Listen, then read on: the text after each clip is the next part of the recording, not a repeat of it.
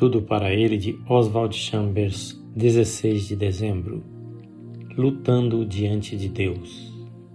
Portanto, tomai toda a armadura de Deus, orando em todo o tempo. Efésios 6, 13 e 18. Temos que lutar contra tudo que nos impeça de chegar a Deus e, em oração, lutar a favor de outras pessoas. Nunca digamos que lutamos com Deus em oração, porque essa colocação não tem respaldo nas Escrituras. Se você lutar com Deus, ficará aleijado para o resto da vida. Se alguém se atracar com Deus e lutar com ele, como fez Jacó, pelo fato de ele agir de uma forma que não lhe agrada, estará obrigando-o a desconjuntá-lo. Não seja um coxo nos caminhos de Deus, seja um daqueles que lutam diante de Deus tornando-se mais do que vencedor através dele. Lutar diante de Deus conta muito no seu reino. Se você me pedir para orar por você e eu não estiver aperfeiçoado em Cristo, poderei orar, mas não surtirá efeito. Contudo, se eu estiver aperfeiçoado em Cristo, minha oração prevalecerá.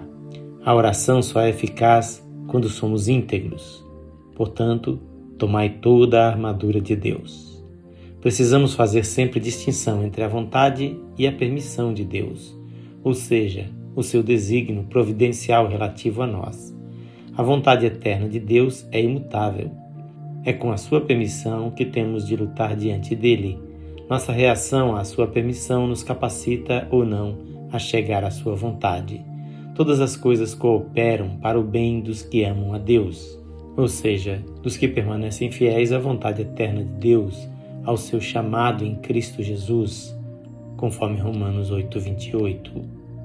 A sua permissão é o meio pelo qual seus filhos se revelam. Não devemos ser meros conformistas dizendo: "Ah, isso é vontade de Deus". Não temos que lutar com Deus, mas sim lutar diante de Deus. Tenhamos cuidado para não ficarmos acomodados diante de Deus em vez de lutar valorosamente para apropriar-nos de sua força. Esta leitura é feita por seu amigo pastor Edson Grando. Que o Senhor Jesus abençoe a sua vida e lhe conceda ser um valente lutador diante dele.